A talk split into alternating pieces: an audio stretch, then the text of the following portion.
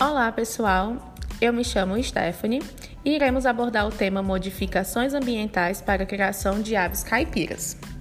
Bom, esse sistema tem como objetivo a segurança alimentar e nutricional das famílias. Esse sistema contribui positivamente para a economia doméstica, seja pelo consumo, venda ou troca de produtos, seja pela utilização de subprodutos resultantes da atividade, com destaque para a cama de aviário, importante biofertilizante. O sistema minimiza os danos ao meio ambiente adotando adequações necessárias a cada ecossistema onde é implantado, seja com relação às suas instalações e equipamentos, seja na forma de alimentar ou de medicar, alternativamente às aves.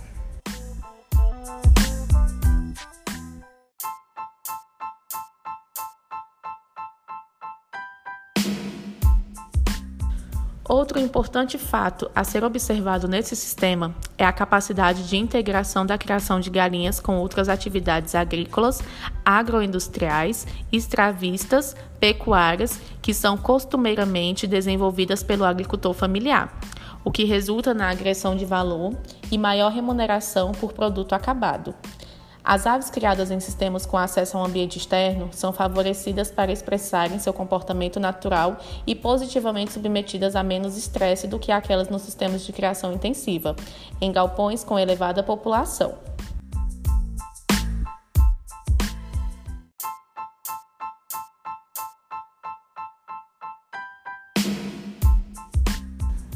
A principal desvantagem no uso de galinhas caipiras é a baixa produtividade. Quando comparada com as galinhas de liagens comerciais, as galinhas locais ou caipiras de verdade apresentam as seguintes vantagens para o produtor rural: procriam naturalmente, pois as galinhas põem ovos, chocam e criam os pintinhos. Mantêm os comportamentos de correr e voar, o que permite que subam em árvores e fujam de predadores naturais.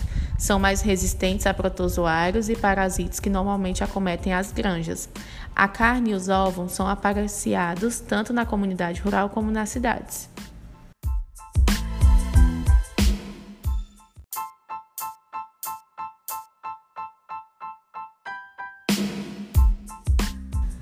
A alimentação representa cerca de 70% do custo da produção das aves, tanto para a criação de aves altamente tecnificadas, como para a criação de galinhas caipiras. Portanto, devem-se buscar fontes alternativas de alimentos, principalmente energéticos e proteicos, como também formulações que atendam às necessidades qualitativas e econômicas de produção da galinha caipira.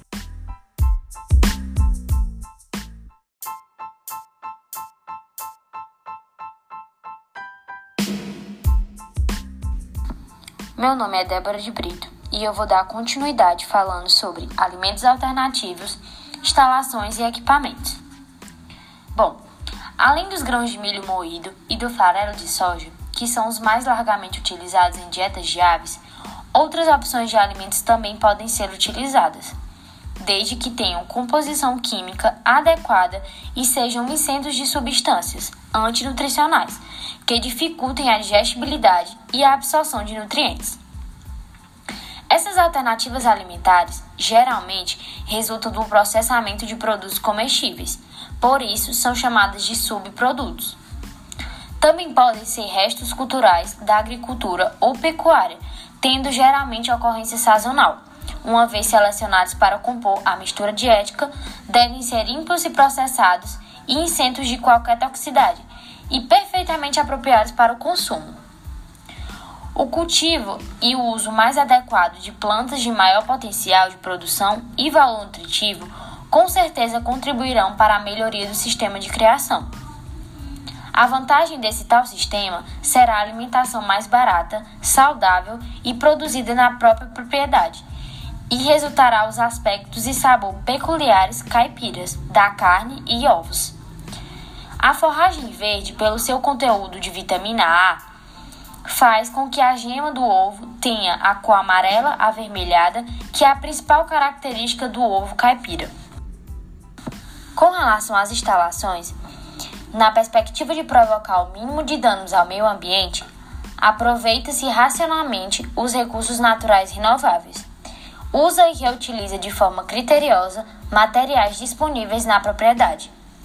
O sistema alternativo de criação de galinhas caipiras também procura adequar-se ao poder aquisitivo e à criatividade do criador.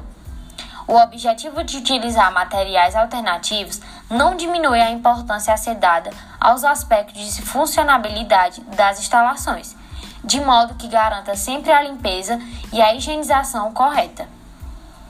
Outro ponto importante é o conforto térmico das aves, principalmente em zonas que apresentem temperatura e umidade elevadas. Para isso, recomenda-se que o local escolhido para a construção da estrutura de produção seja bem drenado, relativamente plano, ventilado e de fácil acesso e afastado de outros tipos de criação de animais. Quanto à localização e à ventilação, é importante que o aviário se coloque em posição posterior à casa do criador, pois isso evitará a presença indesejável de possíveis odores e insetos resultantes do processo de criação de aves caipiras.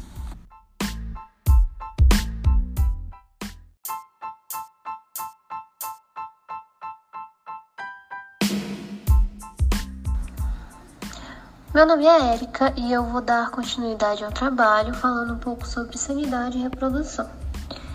A maioria das enfermidades que ocorrem na avicultura é controlada pelo uso correto de procedimentos sanitários, que inclui também calendários vacinais elaborados de acordo com o histórico da região. Esse controle tanto protege o grupo de aves que se pretende trabalhar com o consumidor de seus produtos. O sucesso do de proteção do plantel e do consumidor vai depender de todos os setores envolvidos na cadeia produtiva, pois a falha em um único segmento poderá trazer transtornos e danos irreparáveis ao desenvolvimento da atividade.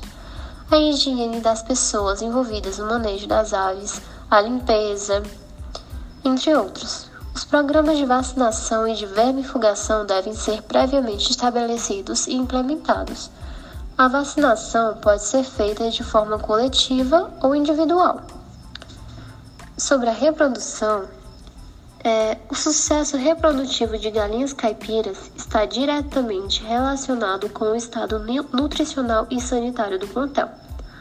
Outros fatores como idade, porte, adaptação ao ambiente e relação macho e fêmea também influenciam bastante os resultados.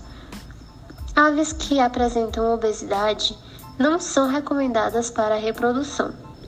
Os machos diminuem a libido e sentem dificuldade de copular, enquanto as fêmeas perdem exageradamente as reservas corporais no momento da postura e principalmente quando estão submetidas à incubação.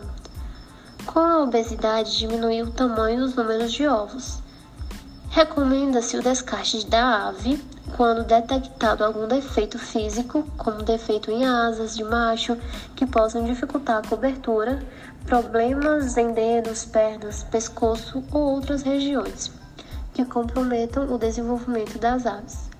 A coleta do, dos ovos deve ser feita duas vezes ao dia. Sobre a carne, ela a carne de galinha caipira, além de ser rica em proteínas, é também fonte importantíssima de energia e de outros nutrientes, como vitaminas, minerais e lipídios. No caso dos ovos, embora não obedeçam padrão de tamanho, coloração, casca e nem peso, em razão da grande diversidade genética das aves, também se diferenciam dos ovos de sistemas altamente tecnificados pelo sabor e consistência da gema. A gema do ovo é rica em vitaminas solúveis em gordura e a clara do ovo é rica em vitaminas solúveis em água. No mercado, atualmente, a avicultura no Brasil é considerada uma atividade econômica dinâmica.